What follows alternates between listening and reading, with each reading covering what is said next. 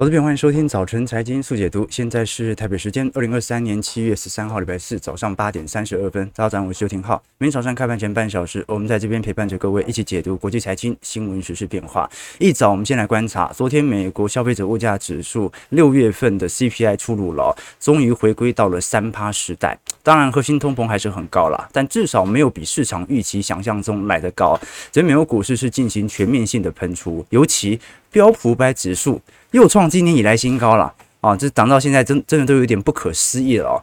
那事实上，我们看到资产价格涨到现在，核心通膨的坚固性其实是极高无比的。那换句话说，按照这种角度，通膨在下行到八月份、九月份以后啊，它就会遇到严峻的坚固性。因为按照基期效果而言，如果在第三季的通膨高峰相对基期已经过的话，那很有可能在第四季又要被迫要走升哦。啊，它是一个很简单的年增的效果。事实上，这一次六月份的季末 CPI 年增率啊，公布就是三个 percent，市场原本预估值是三点一趴，那五月份是四个 percent。那如果是由月增率来看观察的话，其实还是有零点二趴的哦。那换句话说，呃，其实六月份的 CPI 物价还是比五月份贵了一点点。那重点是观察核心 CPI。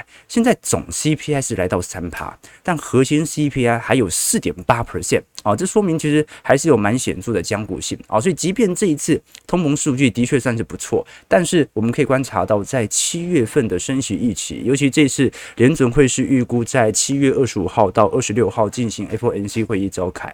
那即便市场上对于现在看起来蛮乐观的经济数据哦，那以及呃下滑的通膨数据，联准会预估在本月底升息。一码的几率仍然高达九成四啊！那换句话说，市场其实心里都很清楚啊，这个总通膨下滑，它只是由能源价格或者原物料价格的下跌所带动的。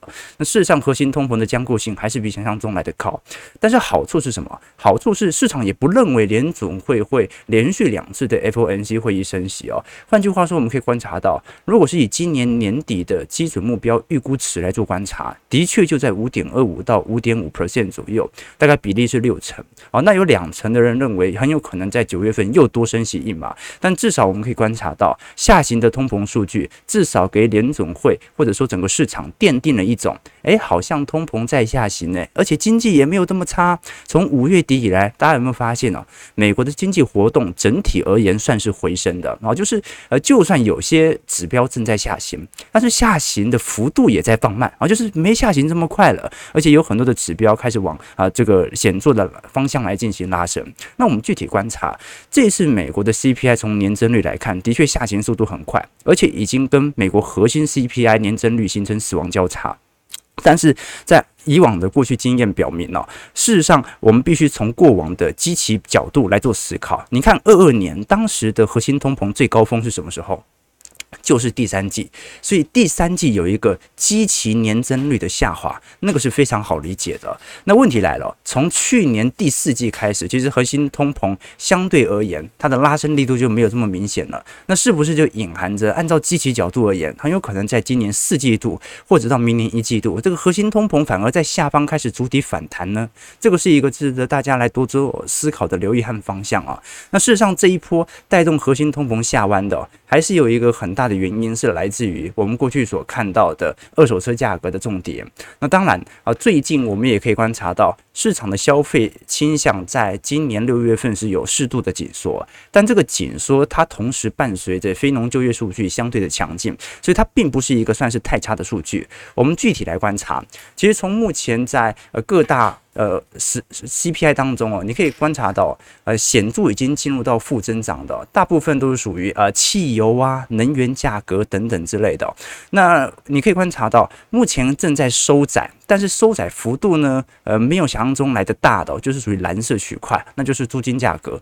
而租金价格虽然在今年的一季度左右啊，它的最高点已经见到，但它基本上将固性极强。就今年一月份到今年六月份，几乎没有任何下行空间哦，它就是没那么高而已。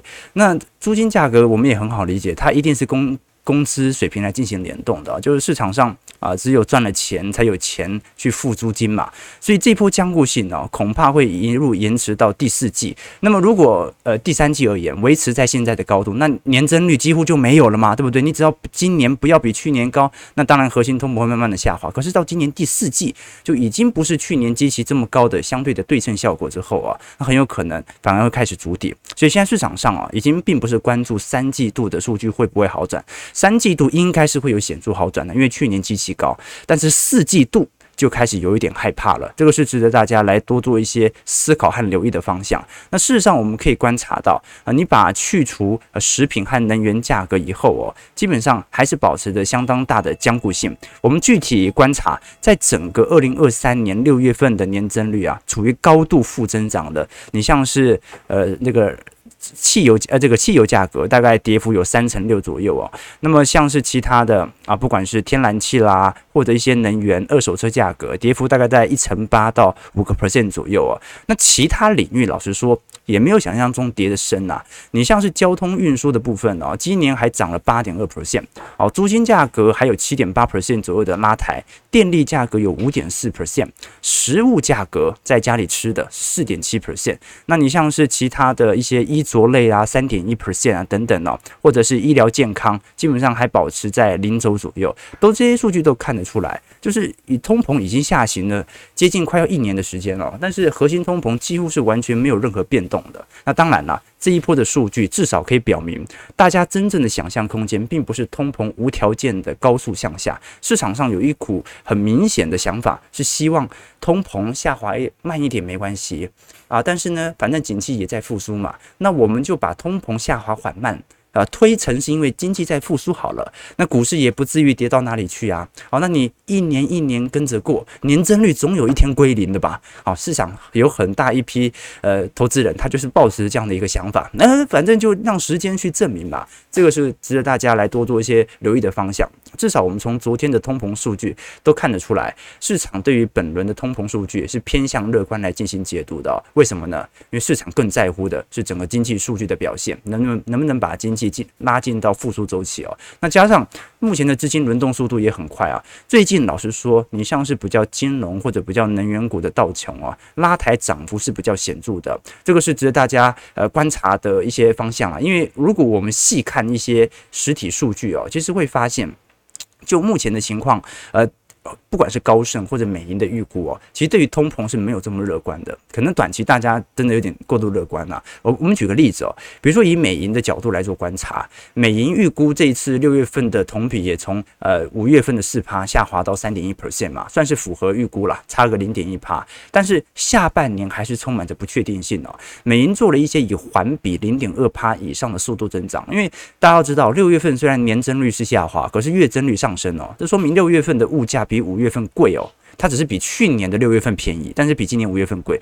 那你可以发生，如果环比还是用这种六月份比五月份贵零点二趴以上的速度来做增长的话，那通膨的年增率趋势就会发生逆转哦。那换句话说，如果现在物价还是比前几个月高的话，那么按照积极效果而言，今年第四季左右啊，就要开始重新的筑底，明年再度引起新一轮的通膨，那最终停滞性通膨就会来袭。好，所以啊，即便这些投行啊。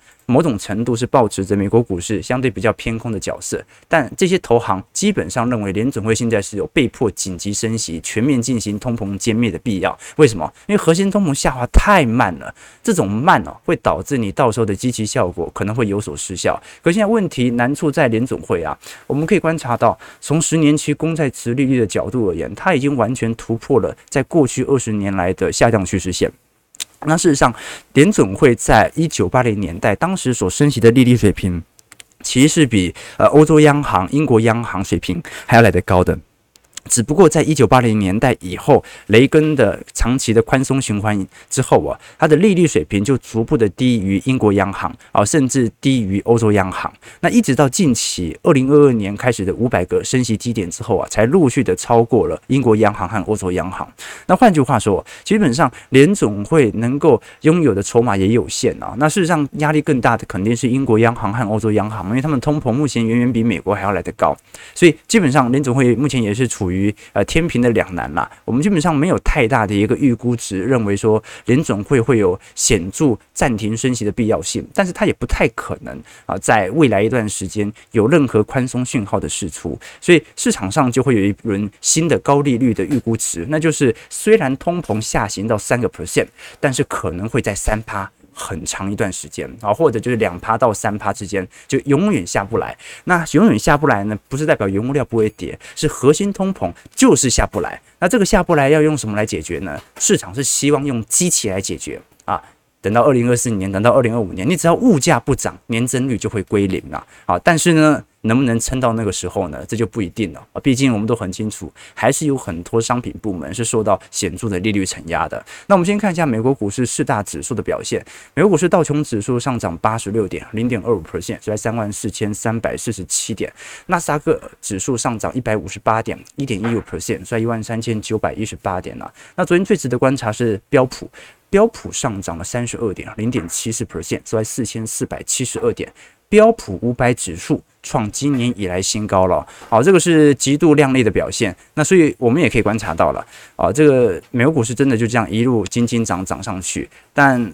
即便乖离有所回调，回调幅度都不是特别大啊、哦，这个真的蛮符合半信半疑中成长的态势哦，就就就就连我都开始怀疑了啊！你就看到它真的就一路这样上去啊，哎，这波乖离回调也太短了吧？你看，从今年四月份以来，美国股市几乎是没有任何乖离回调的，就这样一路涨上去哦。有一点打破过去历史惯性的迹象的，那我们可以观察到，在昨天美国股市当中，费半当然是波动幅度来的最大的。费半昨天成分股当中，应材涨了一个 percent，AMD 涨了二点九 percent，美光涨零点三 percent，高通涨一点五 percent，辉达涨了三点五三 percent。那么最值得观察的是台积电哦，啊，对于台北股市影响最大。台积电的部分，昨天 ADR 上涨了二点六 percent，日月光 ADR 上涨二点零九 percent。不过要值得注意的是，昨天台积电 ADR 大涨二点六帕，但联电 ADR 下跌一点一五 percent 哦。好，这个蛮有趣的一个迹象哦。那再来就辉达，辉达昨天暴涨了三点五 percent，每股收在四百三十九块啊。那现在 ARM 跟辉达正在进行谈判，希望加入潜在的股东，以支持首次的 IPO。那基本上未来是大家来观察了，因为呃，反正很快科技股在本月月底都要陆续公布财报了嘛，那就见真章嘛。我们都很清楚。标普五百指数啊，从呃去年十月份的低点以来，整体涨幅已经高达两成七哦。事实上，在前一轮的熊市当中哦，美国股市出现的反弹，其实往往来的最为显著哦。你看，呃，光是去年的熊市，当时的反弹就高达四次哦。所以 照来讲哦，熊市当中的反弹一定会出现，而且会非常之亮丽。那通常牛市当中的下跌，往往也非常之快速啊。那今年就很。吊诡的就是，怎么可能这么强劲的牛市没有乖离回调啊？这个蛮神奇的。你看去年四次的弹幅哦，分别弹幅有八点八 percent、十二点八 percent、九点七 percent 啊，甚至最后一波啊，当时六月到七月、八月的弹幅啊是高达十八点九 percent，快要进入牛市了。那现在是几乎从技术性定义来看，已经完全进入到牛市氛围。那为什么会金金涨呢？为什么会金金涨呢？那很明显嘛，因为大家还在半信半疑啊。从本来的呃去年年底到全面看空，到半信半疑，到现在开始转多之后啊，这个礼拜我们看到美银统计基金经理人呢、愿意进行股票持仓持有的比例啊，居然又掉到两成六了。哦，又创到历史低点了。哦，这换句话说啊，这市场上其实对于本轮通膨数据，好像普遍保持着不太乐观的角度，或者认为目前科技股有极其过高的疑虑，所以导致了市场上现在还是有很大一批投资者不敢追。我们过去也跟追踪了嘛，你看到大部分的散户投资者普遍不敢进行相关科技股的投入，大部分还是进行传产的金融或者能源股来进行部件哦。好，结果现在涨的还是科技股。还是科技股，所以你可以观察到这种情绪的变化很有趣哦。那有些情绪指标，它是符合乖离性的指标，比如说 VIX 啊，这股价涨越多，它本来就会越低，它是一种情绪性的相对指标啊。那它没有说一个很明显的领先变化了，它只能说股市涨它就会跌啊，那股市跌它就会涨，那是一个呃对冲的一个指标。但是像这种呃基金经理人的指标，或者是我们观察到那种。市场上 AI 散户情绪牛熊指标，它都是在跟市场对赌，就是通常市场是越看空它涨越凶，小台越看多它跌越凶，对吧？好，这个是我们可以观察到的迹象。简单来讲哦，就算散户有布建一些相对低基期的股票啊，它拉抬幅度还是非常低的。事实上，我们可以观察到，如果是以标普百指数前十大成分股的权重啊，目前已经飙到三成了。苹果的股价在本年度已经完全超越了流速两千指数的总市值了。所以你看到中小型股其实已经疲惫很久了，即便这一次大家开始投回到中小型股，有一点适度拉抬啊，但拉抬的程度还是远远低于科技权值股。那这也被迫纳斯达克一百指数要进行大幅度的市值呃比例的修正哦。呃，我们看查到现在以全美市值前七大的公司占纳斯达克指数的比例大概有五成五左右。如果是以前五大来看呢，好，就是说把苹果、微软、Google、Amazon 和辉达这五只股票的总权重在纳斯达克指数的比例大概是四成六左右，但是纳斯达克指数啊，它跟零零五零不太一样，零零五零就是完全依循你的市值比重来进行加权嘛，但是纳斯达克一百指数啊，它其实在过去是有所限制的，它的限制是呃，这前市值前五大的股票比例是不能超过三成八的，哎，结果这。五只股票是四成六啊，所以纳斯达克一百已经宣布了，即将在本月月底开始进行新一轮的权重调整，但是呢，会进行新的再平衡。换句话说，纳斯达克一百指数啊，不止不会调升这五大科技股在纳斯达克一百的权重，还会开始进行调降。哦，所以这个是有一点对于科技权值股可能所产生的冲击啦。可是我们也要知道啊，这个 QQQ 哦，最终纳斯达克一百指数的 ETF，它的规模虽然大，但是跟 SPY。啊，跟 VT 这些超大型的 ETF 比较起来，规模还是没有想象中来的大，所以可能它会有一些系统单的出脱，但是不至于引起股价的变动了。那也很明显嘛，这七只股票 今年以来涨幅是高达五成三，这个是蛮大的冲击和变化啦。就是你这些中小型股哦，这个涨幅要多亮丽才能够追得上这些大型科技股，难度是有一点高的了，值得大家来多做一些留意和观察。OK，那的确啦，随着资产价格的大大幅上涨哦，全球的财富结构又产生大幅度的改变。过去几年嘛，你可以观察到，尤其在熊市当中啊，不管是 LV 的老板啊，巴菲特本身富人在占全球的资产的权重啊，才有比较显著的拉升。可是他的拉升。不是来自于资产价格大涨，是因为大家科技业的老板都在缩水，所以你投资传产股的，你卖 LV 包包的，瞬间看起来财富就非常多。但是我们可以观察到，在昨天 World of Status 它公布了全球各地的百万富翁人口占成年人比例的统计排名哦，各位可以发现到有趣的迹象。就报告显示来看哦，如果是以总人数来看，美国大概还是以九百五十位呃亿万富豪呃。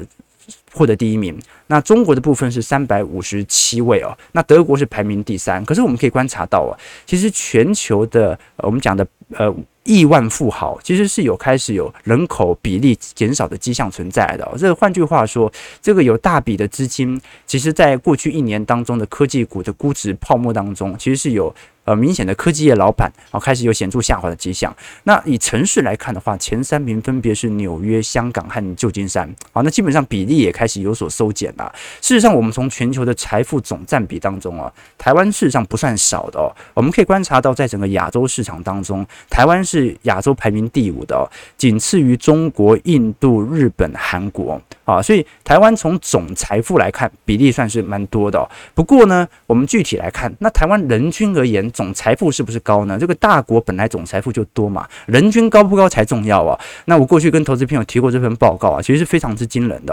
这张图表呢，我们观察到的是全球人均金融资产的排名。那这个金融资产当然就是把你的房子、把你的股票来进行纳入啦。那安联集团在二二年当时的财富报告就显示哦，其实亚洲的富裕程度已经全面超越欧洲了。台湾地区的净资产啊。大概平均大概有十三万八千二百二十欧元，哦，这个超越了日本、新加坡，是亚洲第一名哦。你看到前几名呢、大概就是呃美国啊，啊这个瑞士、瑞典等等哦，在人均金融资产总额方面呢、台湾大概是十六万四千六百一十欧元呢、排名第九。在亚洲的话，就仅次于新加坡了啊，而且只低了一万啊，这说明其实台湾人。投资朋友，这是人均财富哦，你身上没有个十三万欧元，那就是在拉低平均值啊。啊，对不对啊？但是我们也可以了解到了，事实上你可以观察到，呃，你说这个从总财富来看，它肯定没有数据上的失真啊。人均当然就大家各自解读了，可是从总财富来做观察，你会发现其实。台湾的金融资产的确是非常之庞大的，庞大到你会发现，台湾其实也不容易进入到我们所观察到的那种明显的消费紧缩，或者甚至到衰退的窘境。台湾其实去年呃第四季到今年一季度其实是衰退哦，连续两个季度负增长哦，可是内需还是很强。你会发现这两年大家有没有感觉到，就是台湾有钱人真的很多，就是明明科技业都已经不好了，服务业。赚钱的其实也很辛苦，但是就是有一股人、一群人一直在花钱。好，那这群人是谁呢？很明显，大部分是集中在六十五岁以上的退休族哦。我们怎么做观察呢？我们以主要国家中高龄和高龄的劳动参与率，过去我们跟投资朋友提过，你看南韩、新加坡、日本，大概平均六十五岁以上的劳动参与率啊，在三成六、三成二和两成五啊，也就是在南韩和新加坡，每一百个六十五岁的。以上的老人有三十六个都还在工作，那台湾是多少？台湾是九点二趴，是南韩和新加坡的四分之一啊，所以日本的三分之一。所以投资朋友可以观察到，就是呃，台湾的老人真的很有钱，所以根本就没有必要在退休之后重新回来工作的必要性嘛。啊，你可以说他不想工作，但是呢，九点二趴的比例应该足以证明啊，六十五岁以上的退休人口其实算是。呃，资金还算是蛮多的啊，对，那当然啦，我们还是要始终了解到，这始终是人均的问题，对不对？我跟郭台铭平均财富起来，我们两个都是啊百亿富豪嘛，啊，但是呢，我们可以了解到的现象就是，事实上啊，这些数据啊，基本上就表明着台湾在这几年的金融财富的增长力度，其实算是蛮快速的。那当然不是全数的提升，但是可能是少数几个人的提升，把整个平均值给带上去哦。所以你说物价涨，它涨给谁看的？啊，它不是涨给我们花的，它是涨给那些有钱人花的，因为真的财富就是多了这么多，对不对啊？所以这个不过还是要体谅啦，我们不能单纯从呃数字上来去推你台湾的经济状况到底好不好，我们还是要要做一些实地考察，对不对？这前阵子我才回去看了这个美国的社会运动家芭芭拉他写的《我在底层的生活》，这个我发现哦，这个不同的阶段去阅读一本书哦，获得的人生体验是不一样的，因为那本书是在了解。底层人口的生活逻辑嘛，那第一次看呢，我会觉得，因为第一次看不是很有钱呐，那个时候呃刚毕业没多久啊，第一次看是啊，我虽然身为穷人，但是我们绝对不能有穷人思维啊，我们一定要有富人思维这样子。那大概第二次看呢，就稍微存了一点钱了，回去看就发现，嗯，我现在虽然稍微有点积蓄了，但是不要乐极生悲啊，不要让穷人思维限制住你。啊，那这是第二次看的那种感想啊。那第三次看哦，是这两天我回去看哦，就开始有一种新的想法了，是这个穷人之所以是穷人哦。他其实是本身所面临的危机，跟我们这种中产的小孩面临的危机本来就不一样。这有时候是要互相体谅的。你怎么说呢？它里面哦，芭芭拉呢，她在一九九八年哦，她就伪装成一个只读过三年大学，那急着需要工作糊口的离婚的白人妇女，在三个不同类型的城市工作一个月。那她尽量就寻找那些呃薪水最高但是比较低技能的工作，希望薪水能够足以去支付一些廉价的房租哦。后来芭芭拉发现哦，即便他身兼两份工作，甚至三份工作啊，他的薪水还是不足以去支付房租，因为房租他要押一批这个款项在那边呢。所以他的研究结果是哦，个人的能力和工作的积极性哦，并没有因为卧底而降低。但是呢，你这样一个社会精英哦，即便进入到那种环境以后啊，你也变得举步维艰啊。这所以。基本上，它里面就提到一个重要的观念哦，就是我们面对不确定性的未来哦，通常有两种不同的策略哦，一种是投资未来的慢战略，就好像我们做投资啊，中产的小孩一样啊，那做很多事情慢慢做嘛，啊，学些才艺课慢慢培养，也许未来会有用啊。另外一种是快战略，这有一点像是我们做存股和做当冲哦，这个慢战略是你要努力的累积本金，你扩大复利效果，那快战略是什么？啊，反正我现在就没什么好输了，我应该赶快去找到有任何能够赚钱的工作，就急着去做。所以你会发现哦，很多充满压力或者比较底层的啊艰苦成长的女孩子哦，她们通常是比较少早生小孩的。为什么？因为你当预期寿命降低的时候，女性的生育年龄也会跟着因此而降低。这就一这就是一种典型的快战略啊。所以呃，我们讲说穷人所面对的风险啊，跟我们一般人所面对的风险其实差非常多的。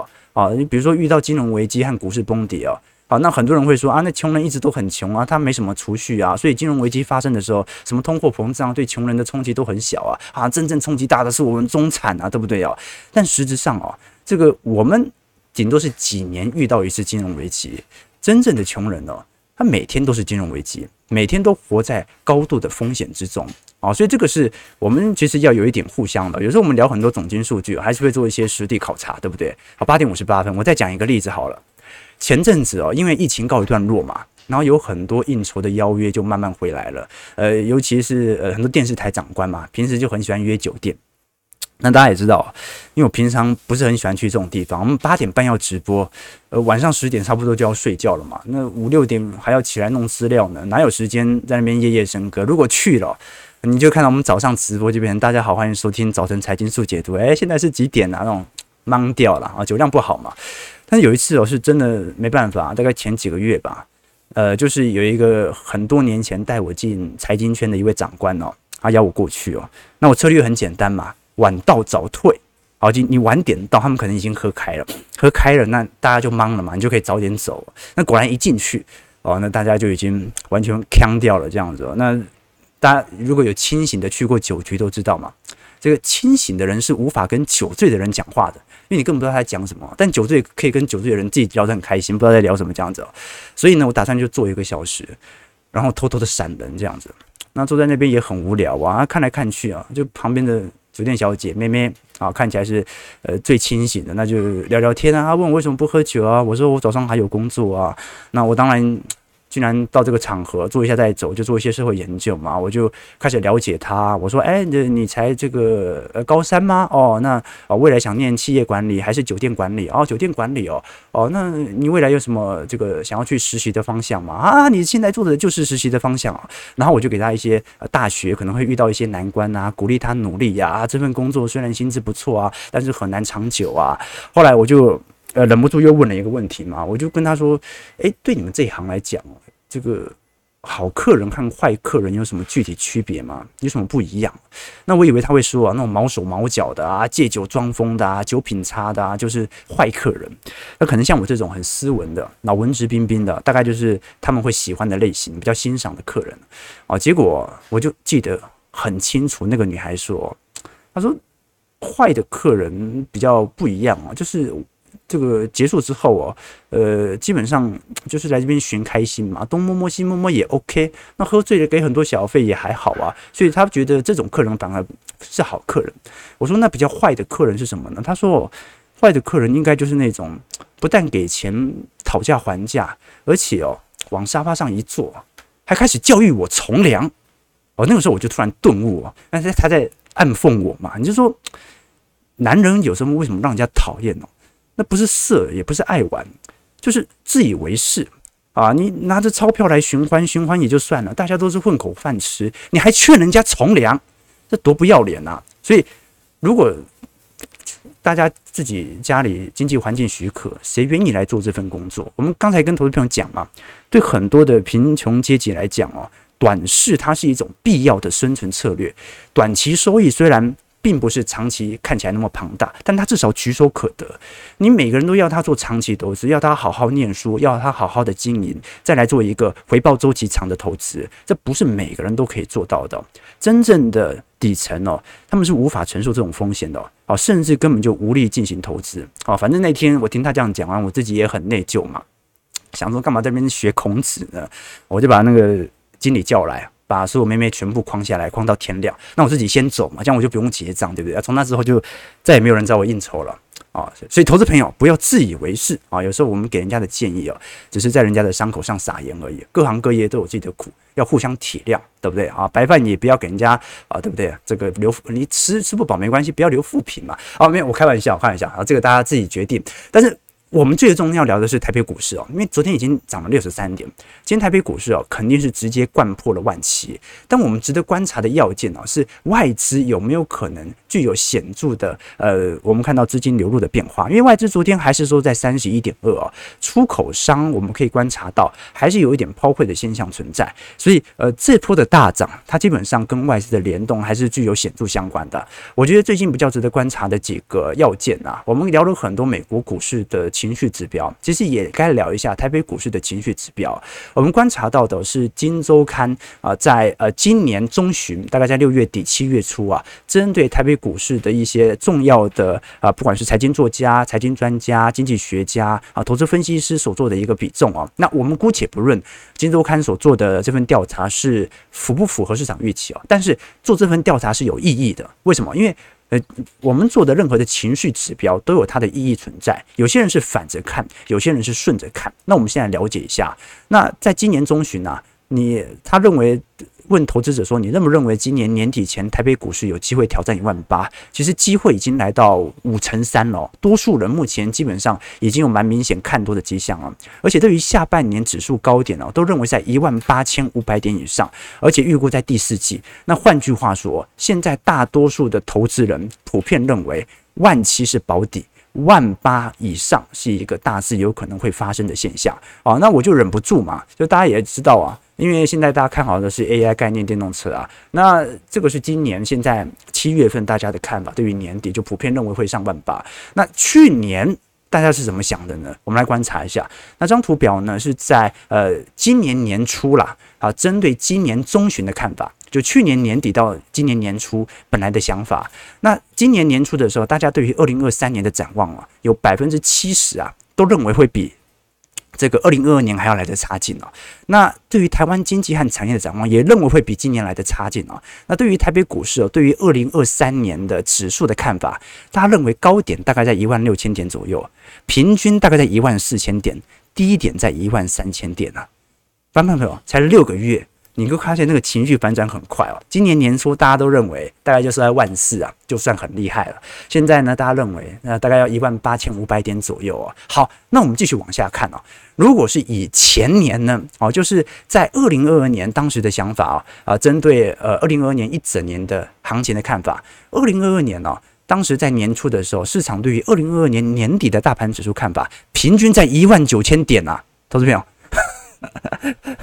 而且低档区大概在一万七千点左右，所以投资朋友，我我们先做一个梳理哦。就首先这份调查一定是有意义的，因为它调查的意义在于让我们了解大部分台湾的这些顶级的投资分析师、财经专家，甚至像我一样财经作家，他们的想法为何。那第二点哦，你会发现哦。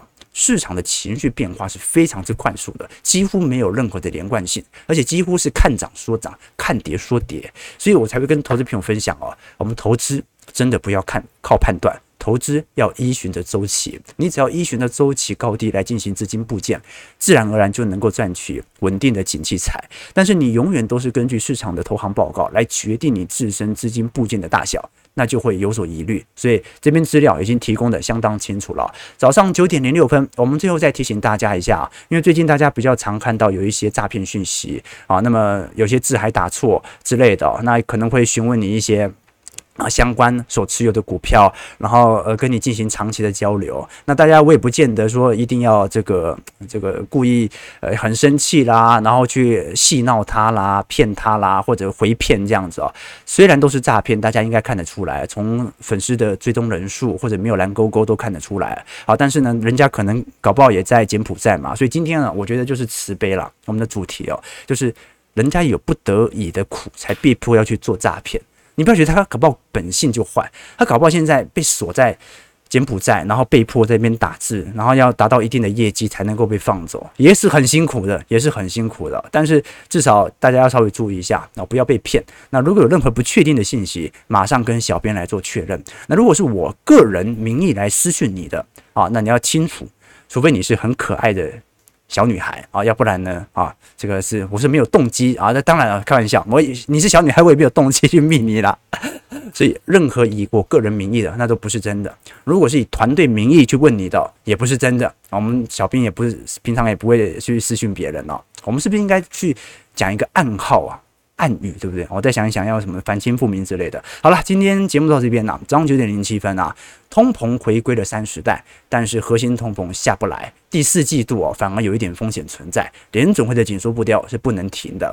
至于标普五百指数的再创高，那是市场的反应，但市场反应久了，它始终是反映基本面的复苏。但是有没有可能由于通膨的预期的变化，导致第四季再产生新一波冲击呢？值得来留意。那最终呢，是整个台北股市的市场情绪的变化。市场情绪目前老实说还是有点半信半疑啦。但是随着金周刊这次所出的报告，我也欢迎大家都去翻阅一下，它其实有蛮多详尽的。解析哦，都看得出来，市场的情绪在今年的六月份到七月份，其实有蛮明显的拐点出现。那如何借由这些拐点来搭配我们的投资策略呢？这就格外重要了。早上九零八分，感谢各位的参与。如果喜欢我们节目，记得帮我们订阅、按赞、加分享。那我们就明天早上八点半，早晨财经速解读再相见。祝各位投资朋友开盘顺利，操盘愉快。